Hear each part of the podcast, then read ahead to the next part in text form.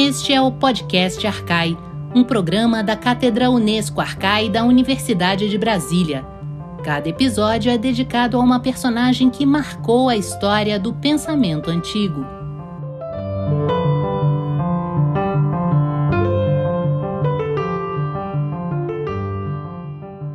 Olá, este é mais um episódio do Podcast Arcai.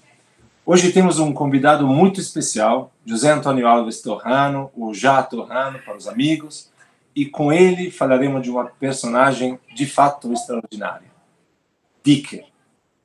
Já Torrano é professor de letras clássicas da Universidade de São Paulo, autor, tradutor e muito mais. Esperamos poder descobrir quanto muito mais o Já Torrano está fazendo nesse momento. O meu nome é Gabriele Cornelli Estou junto com nessa entrevista com a Bia de Pauli. Olá, Bia.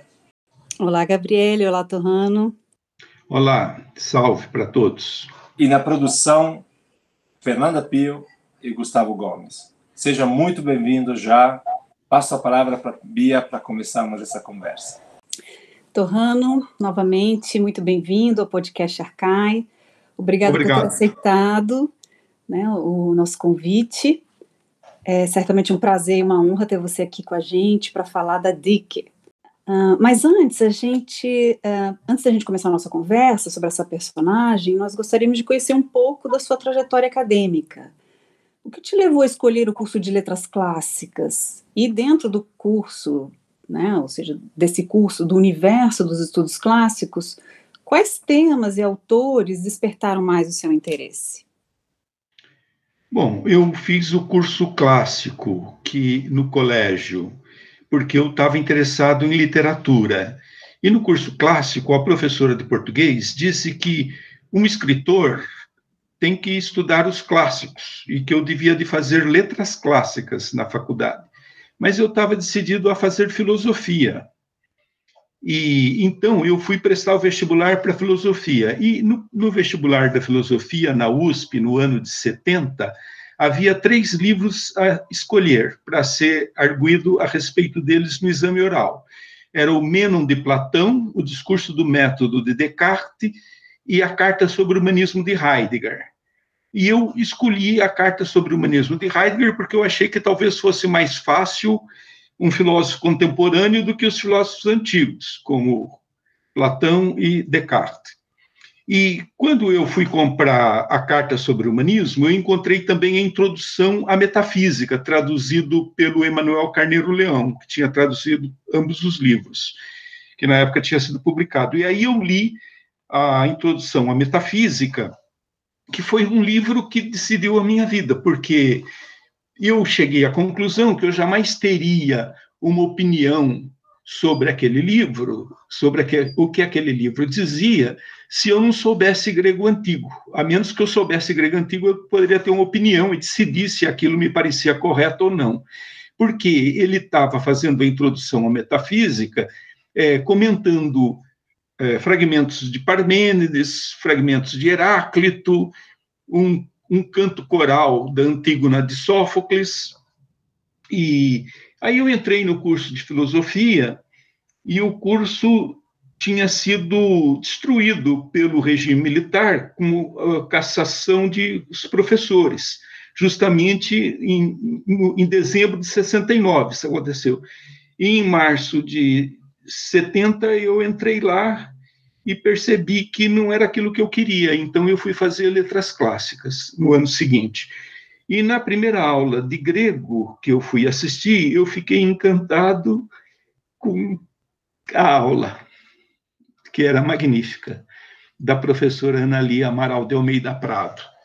E aí eu conheci também o professor José Cavalcante de Souza, que foram as personagens mais importantes da minha vida, depois de meus pais. Que maravilha. As palavras, você desenhou um percurso que vai, vem da filosofia, vai para a filosofia, volta para estudos clássicos. O teu percurso tem muito desta, desta inquietação com o sentido das palavras. Conta um pouco mais de como você decidiu de fato depois se engajar nesses projetos de tradução fantásticos que você vem fazendo?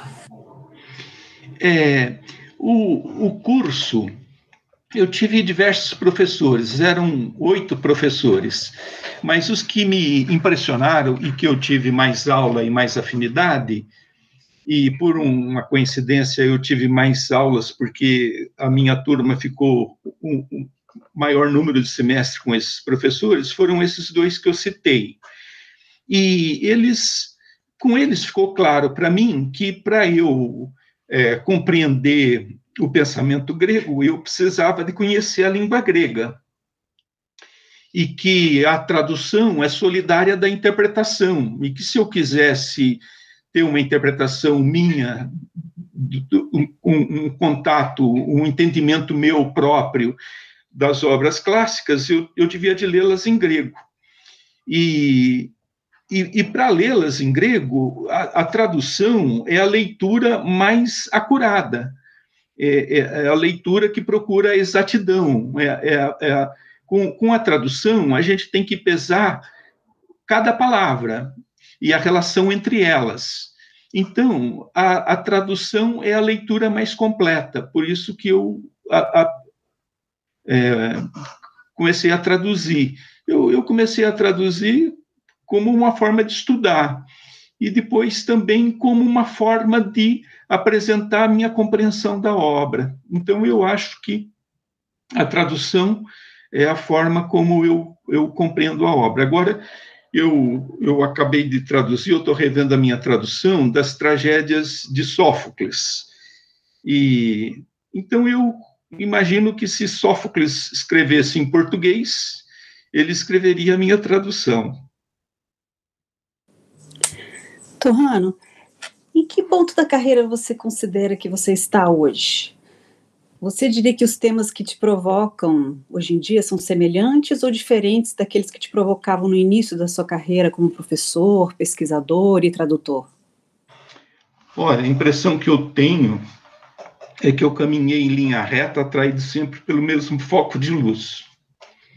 E eu sempre me guiei pela intuição e a minha intuição sempre me levou pelos caminhos certos, não por mérito meu, mas porque isso é da natureza da intuição. Então, eu acho que o meu mérito foi ter me entregado à minha intuição. Isso do ponto de vista intelectual. Do ponto de vista afetivo, é, eu acho que isso não é um bom conselho, se entregar à intuição. É melhor refletir sobre o que vai fazer. Mesmo porque, do ponto de vista intelectual, o, o, o caminho é o da reflexão. Então, a, a, a intuição te dá o tema da reflexão. E esses temas sempre foram os que eu fui desenvolvendo. Eu penso que desde o o, o meu primeiro trabalho ao último tem uma um, um, tem uma continuidade, tem uma unidade. Eu, mas eu acho que hoje eu tenho mais é, amplitude na minha visão disso que é o objeto de minha reflexão. Muito obrigado. Muito obrigado, já. É, de novo, por é, essa ideia da intuição, eu vou levar comigo. Eu acho que os ouvintes também vão pensar muito sobre isso, sobre a diferença entre intuição para a vida intelectual e a intuição para a vida emocional também. Muito legal. É, posso te perguntar, você falou um pouco dessa sua recente tradução do Sófocles. É, como, em que momento é, você acha que está em termos de amadurecimento, digamos assim, desse, desses seus processos? Você citou agora há pouco, falou, eu acho que estou num momento assim que eu consigo entender melhor. O que, que é exatamente esse momento?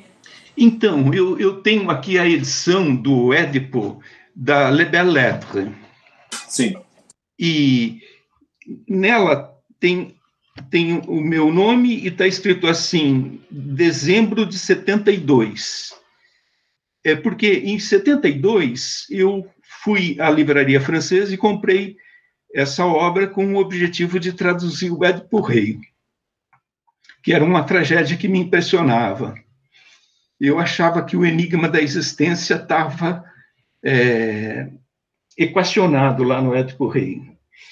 E, e por isso que a tragédia era tão enigmática. E então eu, eu comecei a traduzir, mas eu nunca conseguia chegar ao fim, porque quando eu chegava lá pela altura do Êxodo, eu já não estava satisfeito com o início e, e voltava a traduzir de novo.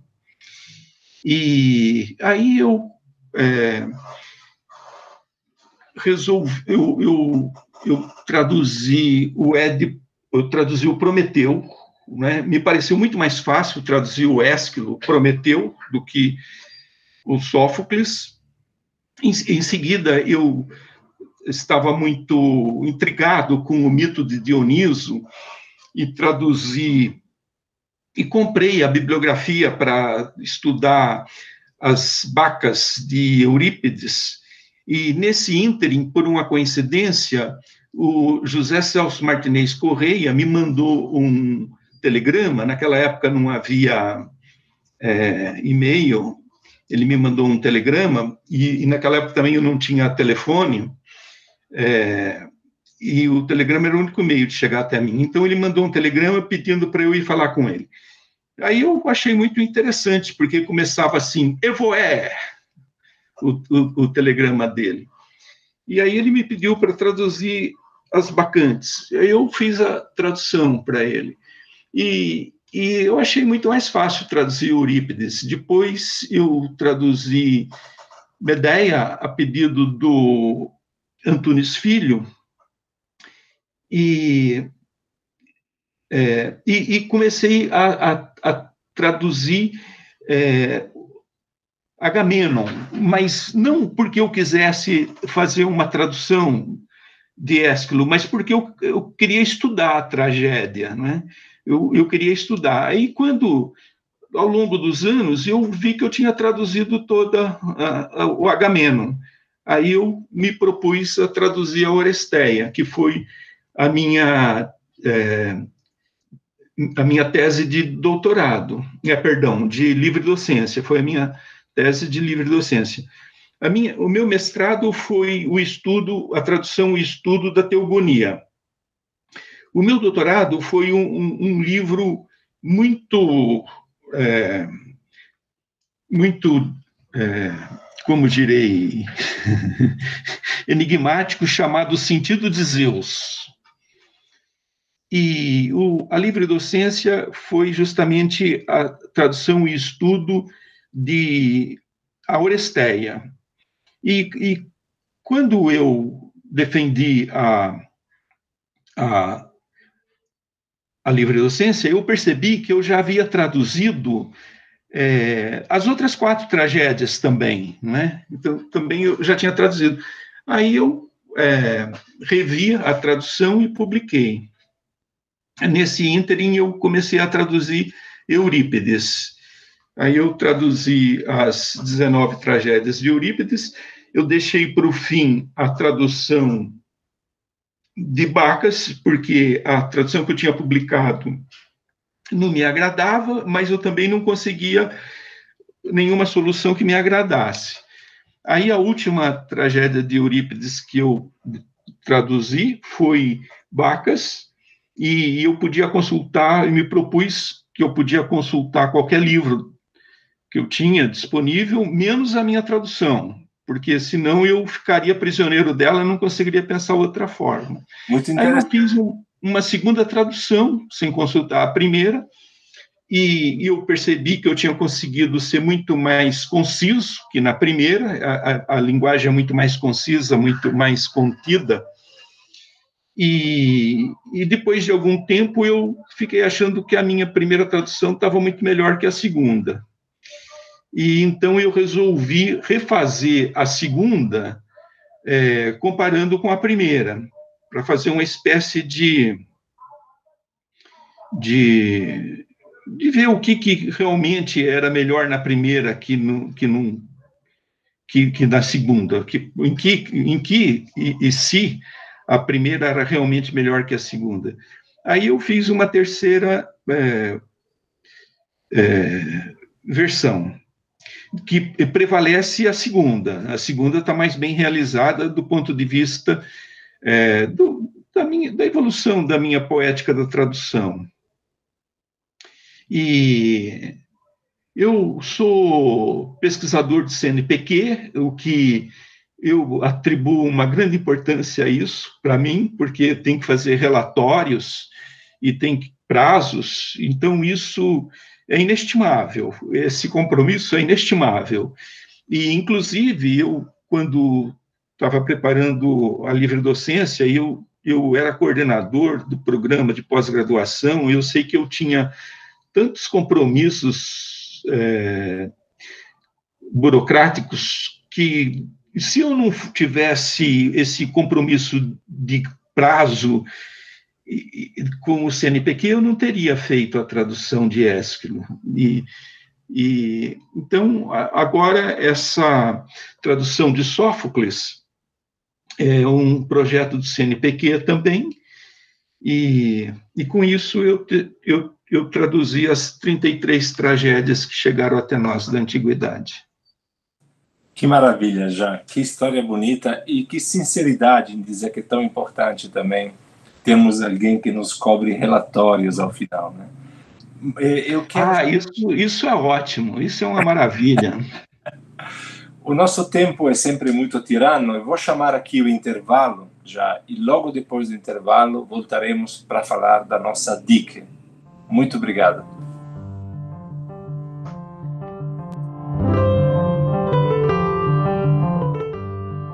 Você ouve Podcast Arcai, da Cátedra Unesco Arcai sobre as origens plurais do pensamento ocidental, da Universidade de Brasília. Assine o nosso conteúdo no lugar em que você costuma ouvir os seus podcasts. E não se esqueça de deixar seus comentários. Fique por dentro de tudo o que rola na cátedra em arcai.unb.br. Vou repetir: arcai com ch.unb.br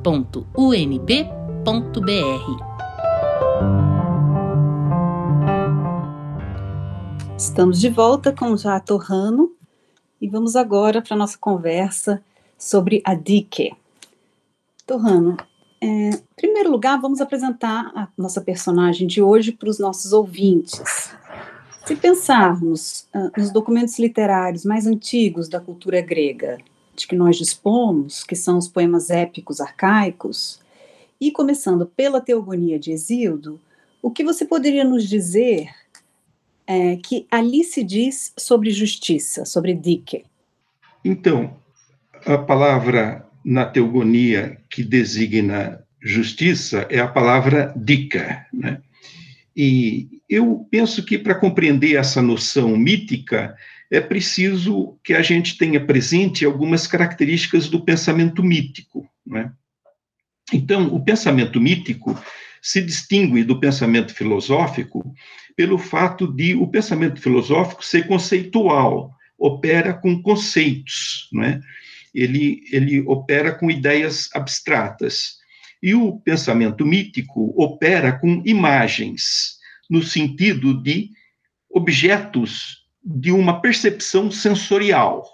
Né? É como se o pensamento mítico operasse unicamente com os elementos da sensibilidade, com aquilo que nós podemos ver, ouvir, sentir, tocar com os sentidos corporais. E então, o pensamento mítico, ele pensa o mundo através de imagens. Ora, as imagens como objeto de uma percepção sensorial é o particular, é a parte, é aquilo que é parcial.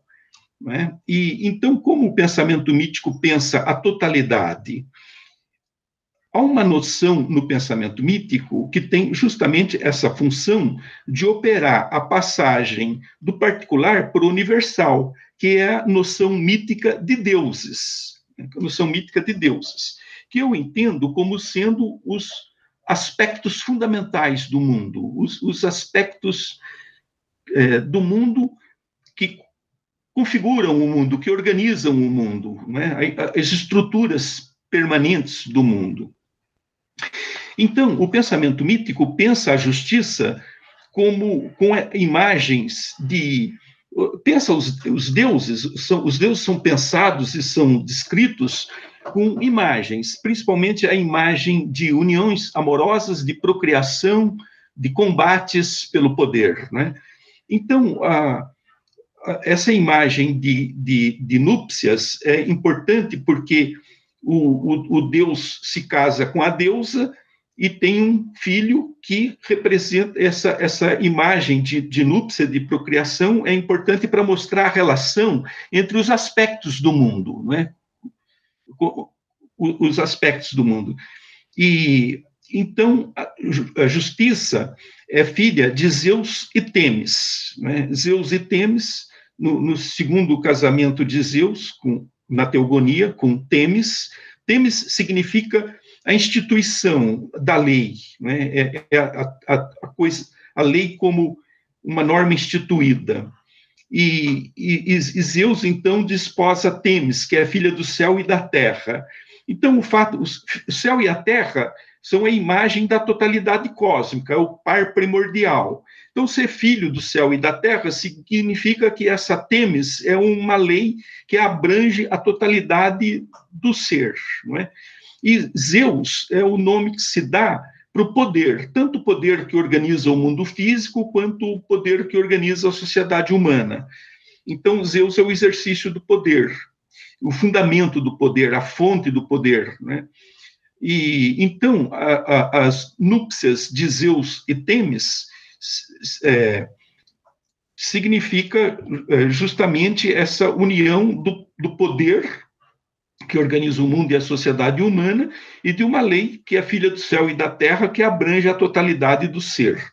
E Zeus e Temis têm duas tríades de filhas, né? A primeira são as horai, horas, né? As horas que são as estações. É, hora, hora, em grego clássico, pode ser tanto parte do dia quanto as partes do ano. Aqui, no caso, são as partes do ano, são as estações. Né? E as hora tem o, o, nome de eunomia te diken te kai eirenem tetaluian, que eu traduzi assim, equidade, justiça e paz viçosa. Eunomia, eu traduzi por equidade, mas eu acho que hoje eu traduziria por eunômia, simplesmente aportuguesando a palavra. Eu, eunomia significa é, a observação dos costumes, a manutenção dos costumes. Né? Nomos significa costume, a lei consuetudinária. E eu indica essa relação de preservação, de observação, de conservação dos costumes, né? eunomia. Dica é a segunda, que eu traduzi por justiça. E a terceira é Eirene, que, que, deu em português o nome Irene, que significa paz, que tem o epíteto de tetaluia, tetaluia, que significa viçosa, vicejada, florescida, né? Então, a paz tem esse epíteto vegetal, de florescida, a, a paz florescida. E, e outra tríade são as moirai. Moirai significa parte. Eu gosto de traduzir essa palavra moira por parte, ou por porção, não é? As moiras são as partes no sentido da participação de cada um em ser e ter. Né? E as moiras são clotó te lacasis te cai atropon, que eu traduzi fiandeira, distributiza inflexível. Né? As, as moiras dão a, aos homens é, participação em bem e mal, né? a, a, parte de cada um, o que o, o, a parte no ser e ter de cada um. Então, é muito interessante que a justiça é, dê nome a uma das estações do ano. Ora, em grego antigo, o, os, as estações nunca tiveram esses nomes, eunomia, dique e eirene. Isso é uma imagem que o poeta usou para pensar a relação entre a justiça, Zeus e Temis, né? E é, a relação da justiça com o curso dos acontecimentos, com é, o ciclo das estações, o, o, ciclo da vida e da natureza. Então, é, e, e, essa, essa irmandade aqui dessas tríades, né, da, da, justiça, justiça como uma das estações, o que, que significa isso? Filha de Zeus e de Temis. Então, de uma ordem que é, abarca a totalidade e que é, se manifesta no, curso, no horizonte temporal, né? uma ordem que se manifesta no horizonte temporal, como uma manifestação do sentido de Zeus. Né? Então, a justiça, para é, Exildo, como também nós vamos ver para Homero, é, é um, ela, ela é imanente ao curso dos acontecimentos, é como se fizesse parte do equilíbrio do mundo, não é? Da, da, do movimento próprio do mundo. Não é? Por isso que ela é pensada como filha de Zeus, já que Zeus que organiza o mundo, ela é uma manifestação do espírito de Zeus. E é, ela é correlata das moiras, quer dizer, da participação de cada um em ser e ter.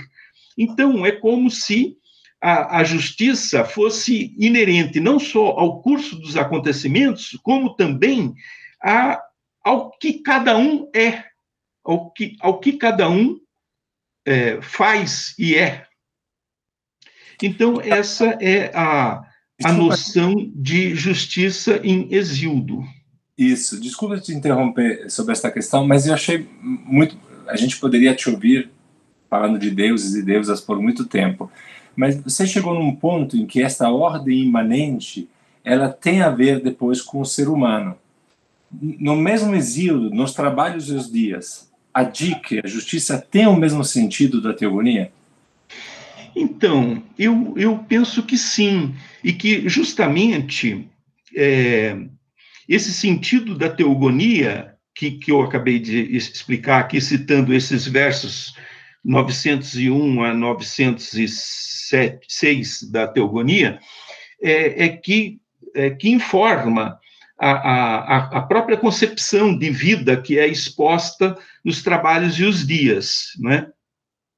Por quê? Nos trabalhos, os trabalhos e os dias começa com um, um hino a Zeus, não é?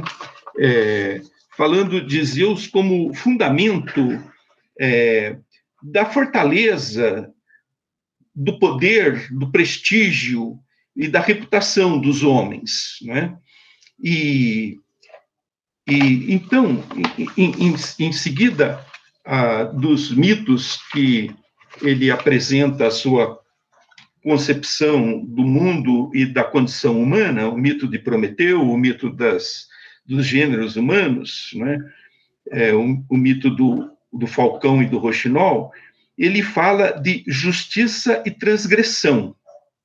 Justiça aí é a palavra dica, e transgressão é a palavra híbris. Então, no, nos trabalhos e os dias, do verso 213 a 380, ele fala uma série de coisas sobre, sobre justiça, a relação entre justiça e transgressão. Quer dizer, transgressão é a injustiça, é a híbris, no sentido de uma agressão, de uma extrapolação, não é? Então, nesse sentido, a gente já vê que existe essa está tá implícita essa correlação entre justiça e moira, né? Entre a hora e a moira, né? Porque a justiça se contrapõe à, à transgressão, à ribris, né? o ultraje. E, e aí ele fala, é, nesse, nesse trecho da teogonia, ele fala da cidade justa e da cidade injusta. Então, eu, eu vou ler a, um, um trecho aqui da, que ele fala da cidade justa e da cidade injusta, que eu, eu penso que é, que é muito revelador dessa concepção de justiça. Né? Ele fala dos reis, né? do rei justo e do rei injusto, e, e das consequências disso para a cidade. Quem dá sentenças aos forasteiros e aos nativos retas e não transgride de modo algum o justo, conserva a urbe em flor e o povo nela floresce. A paz sobre a terra é nutriz de jovens, e nunca Zeus latividente lhe atribui a dolosa guerra. Nunca fome segue os varões de reta sentença, nem ironia, e festivos têm os campos lavrados. Terra lhes traz muita vida nos montes Carvalho traz bolotas nas al na alta fronte e traz mel no meio. Os lanosos carneiros arqueiam com farto velo. As mulheres dão à luz filhos símeis aos pais. Florescem com bens sempre. Em navios não querem ir, e da divosa lavoura lhes traz frutos. Então, aqui é interessante, porque é, ele fala que os, os reis justos tem um, uma terra, tem uma cidade é, populosa, né, em que a população é saudável e, e, e florescente, que a terra é nutriz de jovens e não, há, não há guerra, não há fome, não é? os campos lavrados são fecundos, a, a terra faz com que o carvalho produza bolota na alta fronde e mel no meio do tronco, os, os carneiros são lanosos, as mulheres dão filhos semelhantes aos pais, né? E, e, e florescem sempre com, com bem. Então, é, é interessante essa concepção que a justiça, que para nós é um fenômeno de ordem político-social, para Exildo se mescla e, e, e não, se discer, não se discerne da ordem natural das coisas, do que nós consideramos a ordem natural das coisas. Então, para o pensamento mítico hesiódico, como para o pensamento mítico homérico, a ordem natural e a ordem é, político-social estão é, integradas e interdependentes, não é? E então é, a noção também de justiça aqui é uma justiça coletiva, porque o rei que é justo traz benefício ao seu povo, né? E em seguida ele, ele fala da cidade injusta, né? Aos afins a transgressão vil e a ações maléficas, Zeus crônida lativitente lhes tributa justiça. A miúde toda urbe paga por um mau varão, que se faz delinquente e inventa estupidez. O crônida do céu lhe envia grande aflição, fome e peste junto, e um e um e um a um morre o povo. As mulheres não geram, e minguam as casas por desígnios de Zeus Olímpio, e, aliás, ainda, ou destrói-lhes vasto exército, ou, as muralha, ou a muralha, ou navios no mar, o crônida lhes faz pagar. Né? Então, é o, o reverso, né? O, o mau rei, é, que é injusto, né?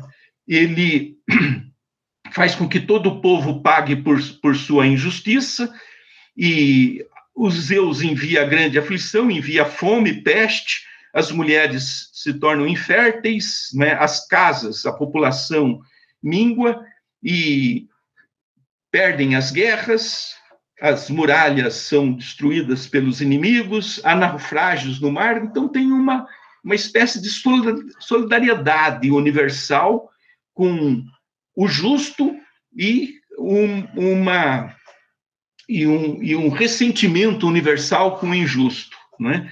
Então, nós, nós vemos aqui é, que ele está dizendo, com outras palavras, aquilo que ele disse antes. E, na sequência, ele vai mostrar que a justiça para o homem individual, para o camponês, né, é, consiste no trabalho. A justiça consiste no trabalho, porque o trabalho insere o homem na ordem divina, na ordem das coisas, na ordem do mundo, e torna o homem grato aos deuses. E, por isso, é, o, o, trabalho o, o, recompensa. Né? E, em seguida, é, ele, depois dessa parte, que ele fala da, da justiça e da transgressão, ele vai falar das estações do ano. Então, ele vai descrever o outono, o inverno, a primavera e o verão. E as atividades é, próprias para cada época. Então, o, o, homem justo é aquele que trabalha é, estando atento aos sinais da natureza, ao canto dos pássaros, que indicam a mudança das estações, não é? porque a cada tempo ele tem uma tarefa que deve ser feita naquele tempo, para que no tempo seguinte ele tenha condições de fazer a tarefa do tempo seguinte, no, no cultivo da terra, né? Então ele vai descrevendo as diversas é, as diversas atividades, é um calendário agrícola, né? Então aí fica mais claro essa essa inserção, essa descrição, digamos assim, né, a inserção da justiça entre as horas, né, como nome de uma das horas, quer dizer, essa compreensão da, da justiça como ligada a uma estação. Né? O, o, o, o outono é opora, o inverno é keimon, é, a primavera é ear, e o verão é ethos. E, então, nenhum desse tem nome de dica, não é? Então, o, o poeta estava usando uma imagem. Eu penso que, assim como os filósofos têm noção de que o conceito é um conceito e não confunde o conceito com a realidade, os, os, grandes poetas, como Homero e Exildo, tinham noção de que a imagem é imagem. Então, eles não confundiam a imagem com, com a realidade.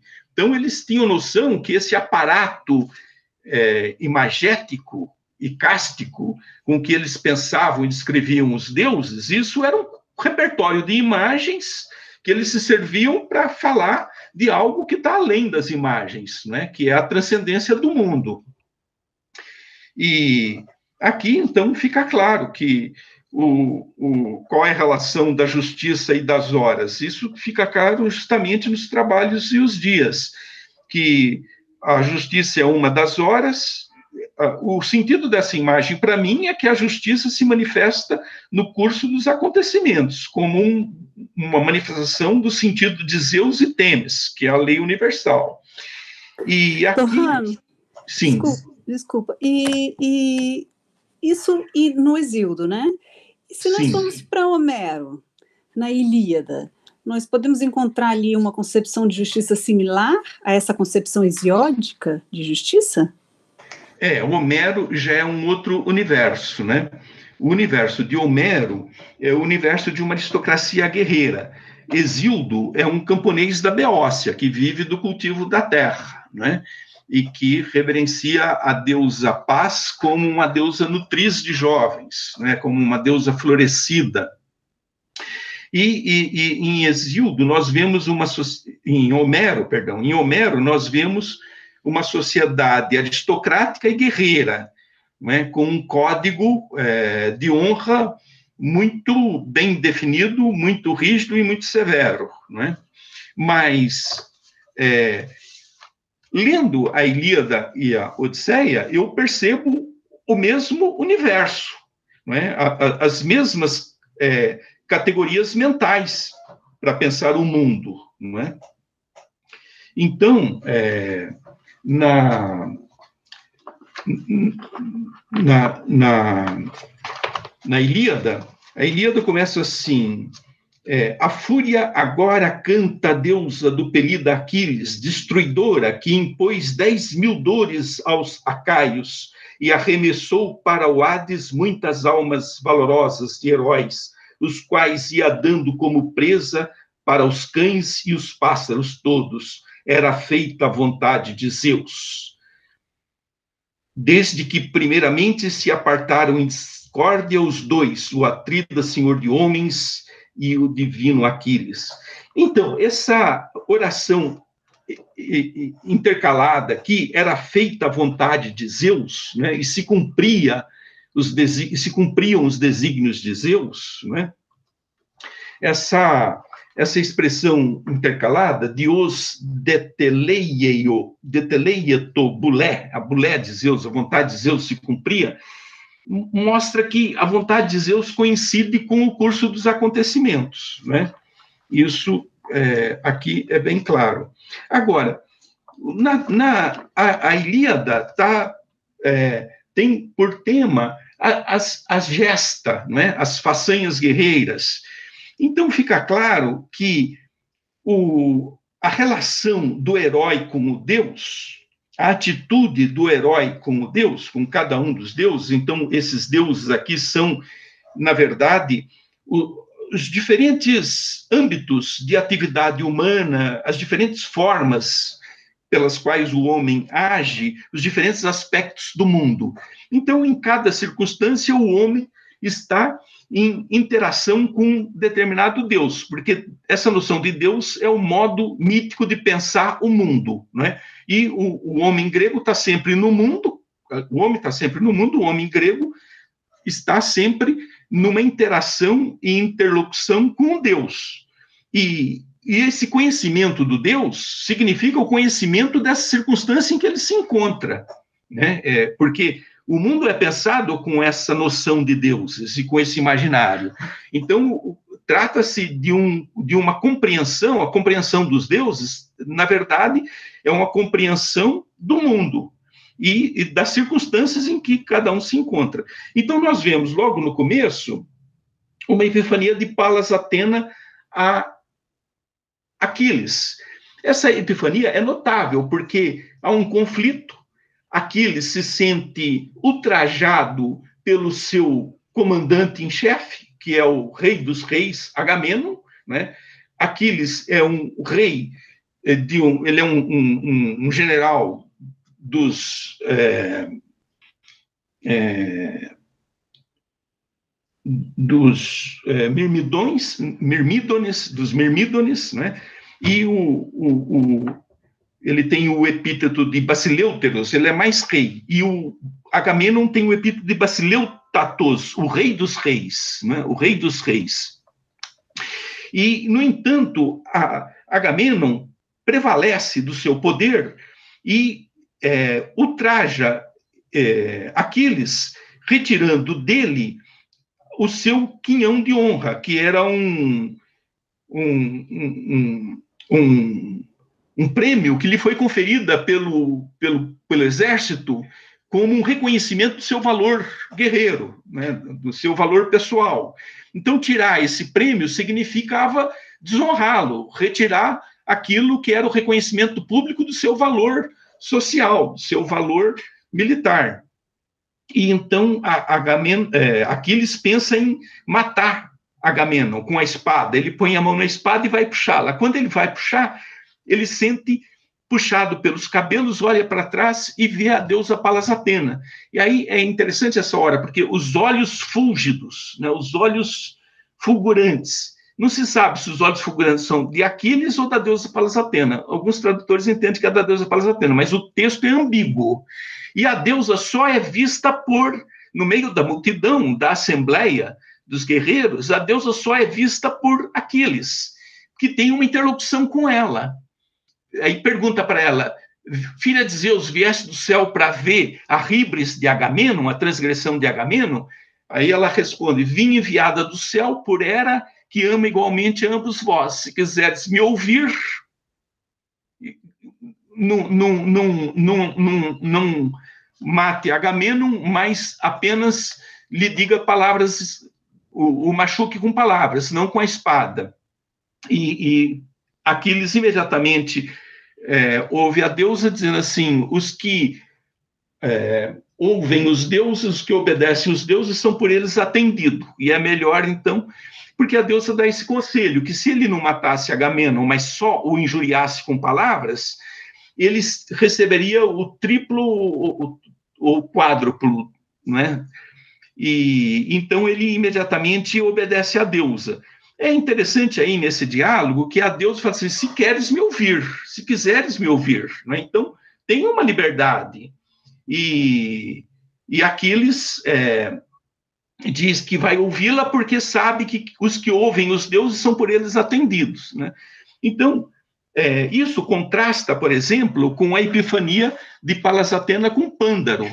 Pândaro é um guerreiro aliado dos troianos que depois de ter feito um pacto e juramento entre os aliados gregos e os aliados troianos, uh, para que a guerra fosse decidida num, num duelo singular entre é, Aquiles, é, perdão, entre Menelau e Paris, né, que é o, o, esposo de Helena e o raptor de Helena. Então, eles a guerra seria decidida num duelo singular, quem vencesse, ficaria com é, Helena e, suas, e seus pertences, e suas riquezas. E a guerra acabaria. E então o, o pacto é feito e Menelau vence Paris, porque Paris é, é vencido, mas Afrodite, que o protege, o escamoteia e o transporta para o, o seu quarto dele, né? E então o, os deuses em assembleia decidem se a guerra acabou, mas Hera quer que a guerra prossiga para que os troianos sejam punidos, né? E então Atenas é enviado para aconselhar Pândaro, que é um aliado troiano, de desferir uma flecha. Ele é um arqueiro, para ele fazer uma prece a Apolo, que é o patrono dos arqueiros, e matar Menelau com a flecha, porque assim ele ganharia benesses de Pares, e a gratidão de Pares. E Pândaro, é, a, a, deusa, a Palas Atena, lhe manifesta, se manifesta a ele é, na forma de um dos guerreiros é, lícios da, da, do povo dele.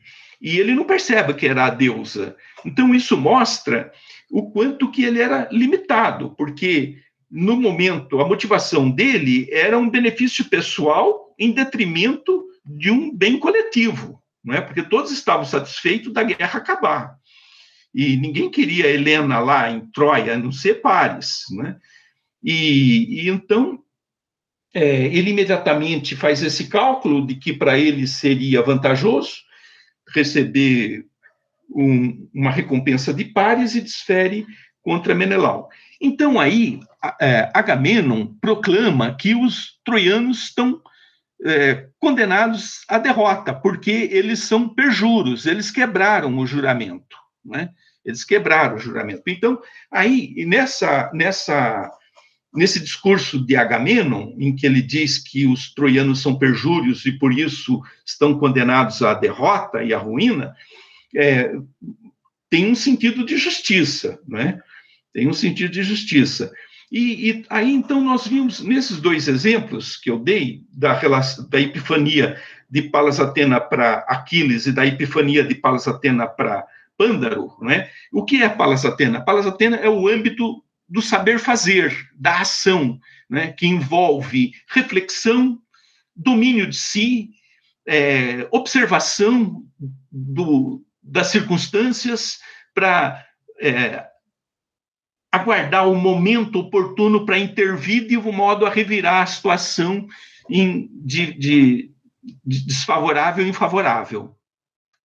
E então é, essa intimidade de Aquiles com Palas Atena mostra que ele é, tinha um conhecimento da circunstância em que se encontrava, ao contrário de Pândaro, que mostra que ele não fez reflexão nenhuma, a participação dele de Palas Atena era realmente muito depauperada, não é?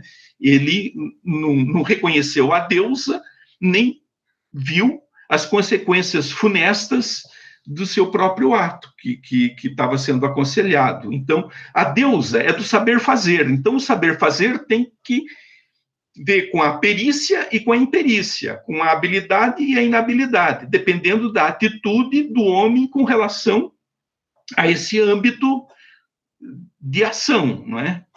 E então o, o conhecimento é, do Deus, a afinidade com o Deus, a atitude correta perante o Deus é como, para nós, é uma atitude correta diante do mundo. Uma atitude correta diante do mundo, diante de cada circunstância da vida, a atitude correta leva a um bom êxito, a um bom sucesso. E a atitude incorreta leva necessariamente ao desastre, né? ao, ao, ao fracasso.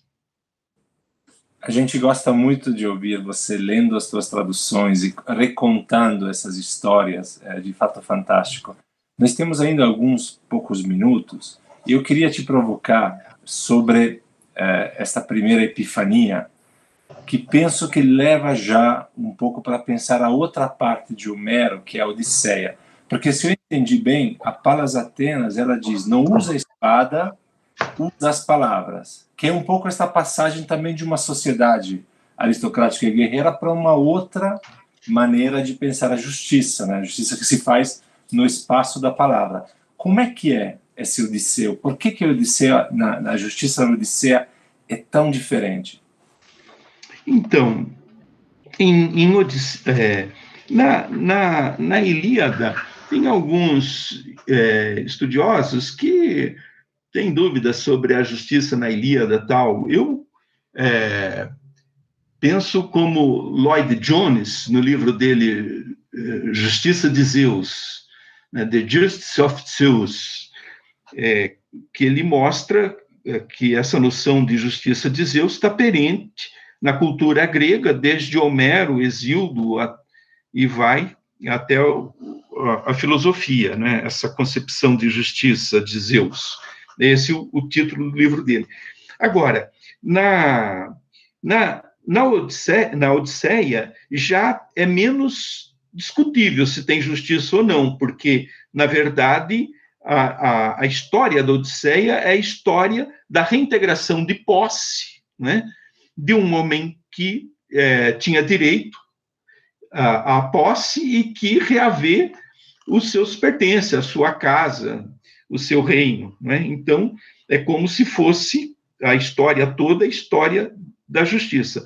Agora, esse herói Odisseu, ele tem uma afinidade tão grande com Palas Atena, como eh, Aquiles, que ele tem os mesmos epítetos de Palas Atena, né? Um, um, epíteto comum de Odisseu e de Palas Atena é Polímetes, né? Que é o solerte, o que tem muita metes, né? Metes é a, a astúcia, que é um dos nomes de Palas Atena, inclusive, e, é a mãe de Palas Atena, né? E então, é, a, na, na, na Odisseia, isso está muito claro, no sentido da reintegração de posse de Odisseu, que volta para casa, não é? mas também, logo no, no proêmio, isso também fica claro. Na tradução do André Malta, que eu vou ler, da, da Odisseia, o, o proêmio diz assim: o varão me evoca musa multiforme que muitíssimo vagou depois de pilhar a sacra polis de Troia e de muitos homens viu cidades e soube a mente, muitas dores no mar em seu ânimo sofreu, almejando sua vida e a volta dos companheiros. Nem assim o salvou, apesar de se empenhar, pois pereceram por causa de seus próprios atrevimentos, os tolos que devoraram vacas do sobrepassante sol, que deles que deles então retirou o dia de volta. Então, aqui já fica claro que Odisseu perdeu os companheiros por causa desse crime que os companheiros cometeram. Apesar do empenho de Odisseu de salvar os companheiros, os companheiros foram vítimas do naufrágio, do qual só Odisseu se salvou, porque só Odisseu, é, que havia aconselhado os companheiros a não tocar nas vacas de Hélio, das vacas sagradas do sol, Hélio, é, mas eles o fizeram porque estavam premidos pela fome, e então é, o, o, não retorno deles foi um castigo, né? E em seguida fala de uma é, assembleia dos deuses no Olimpo e, e Zeus se lembra é, da morte de Egisto, não é? E, e diz que Egisto é, o, o, a fala de Zeus é o seguinte: opopoi. Opopoi é uma interjeição de, de espanto, de, de, de contragosto, né? de desgosto, opopoi, de lamento. Opopoi, como os mortais de fato culpam os deuses, pois de nós, dizem, os males lhes vêm, mas são eles mesmos que, por seus atrevimentos, além do quinhão, têm dores. Tal como também Egisto, além do quinhão, casou-se com a cortejada esposa do Atrida e à volta o matou ciente de íngreme fim, já que antes nós lhe dissemos, enviando até ele Hermes, o vigilante Argifonte, para não matá-lo e não lhe cortejar a mulher, pois de Orestes partirá a vingança pelo Atrida, assim que ele se tornar moço e ansiar a sua terra. Então é, é interessante essa concepção. É, os deuses, os mortais culpam os deuses, né? Mas os seus males advêm do seu própria estupidez, que ele traduziu por é, atrevimento, né? Atastalia, atastalia, que eu traduzo por estultice, ele traduziu por atrevimento.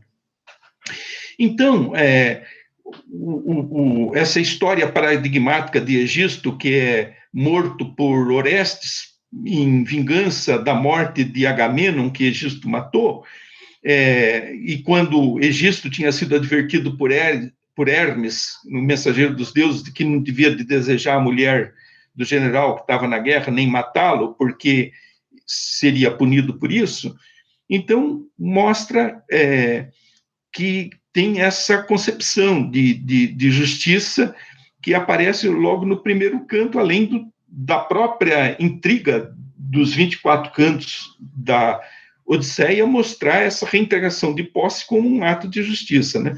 Aqui é interessante essa passagem que eu acabei de ler, né? É, como os mortais de fato culpam os deuses, pois de nós dizem os males a mas são eles mesmos que, por seus atrevimentos, além do quinhão, têm dores. Quer dizer, além do, do que é parte do homem de ser finito e mortal, que é a condição humana, pela sua estupidez, os homens têm dores. Né? Isso não é culpa dos deuses. Isso lembra é, o mito de Er, quando o arauto proclama que é, Teoi anaitioi, os deuses não são culpados, não são aitioi, são anaitioi, né? Os deuses não são culpados, que a, opção é do homem. Eu acho que essa formulação platônica lá no mito de Er já está prefigurada nessa passagem aqui da fala de Zeus em no canto 1 um da no início do canto 1 um da Odisseia. Torran, e então pensando em tudo que isso que nós já conversamos aqui sobre a Dike, você então diria que uh, nos trabalhos de, de, na obra de Exildo e em Homero né, haveria uma convergência no modo de se entender o que é a justiça? O que, que esses poemas têm em comum na sua compreensão né, do que é a justiça? Bom, esses, esses poemas têm é, em comum, além da forma, né, que é o exâmetro, a, que, que, é o verso da poesia épica, né? a linguagem formular, a, a, construção, a composição oral, são propriedades. A composição oral, quer dizer, é um, é um canto que é composto é, com um repertório de fórmulas que vão sendo que vão sendo combinadas, não é? E de acordo com uma sequência narrativa e e, e, é de uma sociedade ágrafa, não é? que ainda desconhecia a escrita ou não usava a escrita. E então, além, além desse de pertencerem ao mesmo gênero, à mesma época, embora regiões diferentes e, e, e, e contextos sociais diferentes, né? uma aristocracia guerreira, por oposição a uma comunidade agrícola não é, de pequenos lavradores, existe uma mesma visão do mundo, né, que é a visão do pensamento mítico grego-arcaico. É, é, a mesma visão do mundo, né? Essa noção de deuses, né, são, é o mesmo panteão. Né? Então, a justiça ela é pensada nesse contexto desse repertório de imagens e, e de noções que constitui o panteão grego. E então o, isso determina essa convergência da noção de justiça nos dois poemas de Homero que eu citei e nos dois poemas de Exildo que eu citei.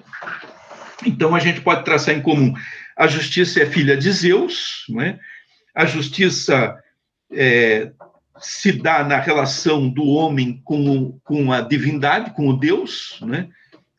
nessa interlocução e interação do homem com o Deus, e a justiça é inerente ao curso dos acontecimentos, né? ela faz parte do mundo, não, não tem como escapar à justiça de Zeus. Aliás, esse pensamento me parece profundamente reconfortante, não é? embora seja um pensamento de uma outra época, né? de uma outro povo, de uma outra língua, né? que está lá na, nos, nos umbrais da história do, do Ocidente, me parece um, um, pensamento reconfortante, mesmo se nós o pensamos unicamente por amor do conhecimento das obras antigas e de como esses clássicos pensavam o mundo, é, é reconfortante pensar que a justiça é inerente ao curso dos acontecimentos e que não há como escapar dela, não é? Mesmo que Já. seja por um momento de contemplação estética. Com esta, esta, essas suas últimas palavras, é, o nosso tempo é muito justo, é, como é sempre um pouco tirano também. Eu queria concluir esse podcast nessa certeza de que no fundo há uma justiça de fato ainda dentro, uh, imanente à nossa vida. Eu quero te agradecer já por essa conversa belíssima, uh, que tem um ritmo, que é o ritmo dos teus escritos, que eu convido todos os ouvintes a procurarem em todos os lugares onde se podem achar, nas melhores bibliotecas, provavelmente. Eu quero te agradecer por essa conversa, quero agradecer também a presença de Bia, de Gustavo, uh, de Fernanda na redação. Muito obrigado já por estarem conosco, por estar conosco no podcast Arcai hoje. Obrigado pelo convite e isso é uma bela forma de cultivar nossa bela amizade. Gratíssimo, gratíssimo a você, ao Gustavo, a Fernanda e a Beatriz. Grande abraço.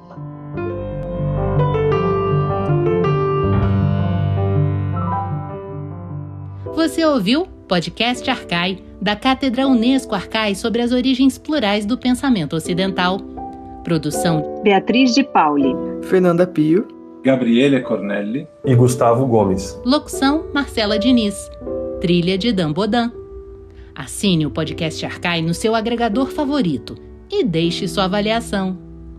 A Cátedra Unesco Arcai integra o programa de pós-graduação em Metafísica da Universidade de Brasília.